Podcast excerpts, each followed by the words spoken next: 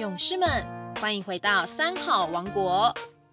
有个故事，我想说给你听。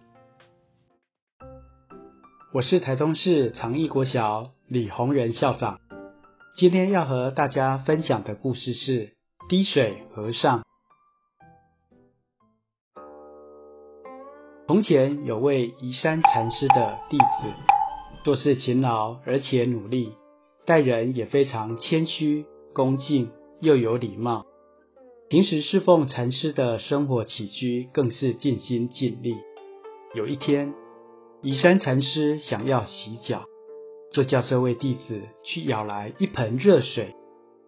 禅师把脚放进水里试了试水的温度，然后说：“这水太烫了。”弟子于是赶紧提了一桶冷水来加。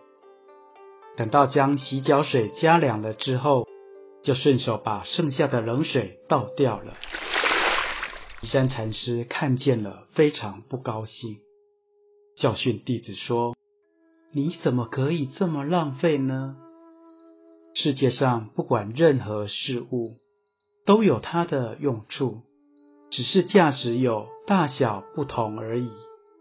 就算是一滴水。”如果给了一个口渴的人，他就能解渴；给了花草树木，它就能正常生长。何况是刚刚倒掉的水，还有这么多呢？水本身并没有因为现在不用而失去它的价值。要知道，每一滴水都可以发挥它的价值。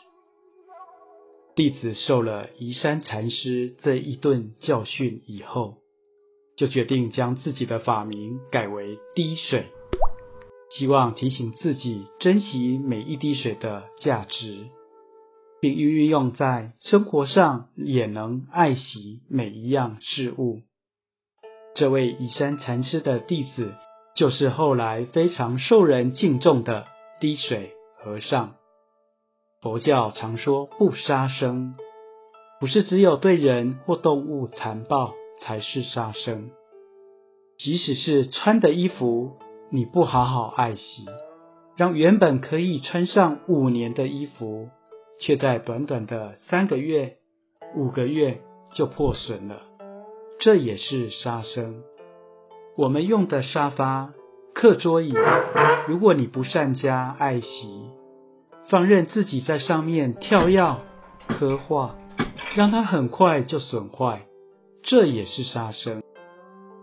人生在世，所能拥有的事物都是有限的，万贯家财也有用完的时候。就像银行里的存款，也有用尽的时候。又比如说，今年全国出现的缺水危机。让部分地区实施了限水政策，造成大家生活的不方便，这才让我们感受到水的重要性。我们必须节约惜福。一滴水虽然微小，可是汪洋大海也是由一滴一滴的水所组成。滴水可以穿石。古人说。莫以恶小而为之，莫以善小而不为。意思是说，小的恶事做多了，就会成为大恶。同样的，集合很多小的善事，也能成就大的功德。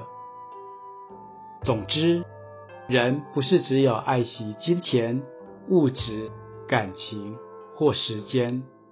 凡事都不应该浪费。各位小朋友，你有没有想过自己是否在无形当中浪费了许多宝贵的资源呢？生活中的水电、空气、土地，都是我们地球上珍贵的资源。若是不好好珍惜使用，也会有不够用的时候。希望从今以后。大家都能养成爱惜万物的好习惯哦。今天的故事就和小朋友们分享到这里，我们下周三再见。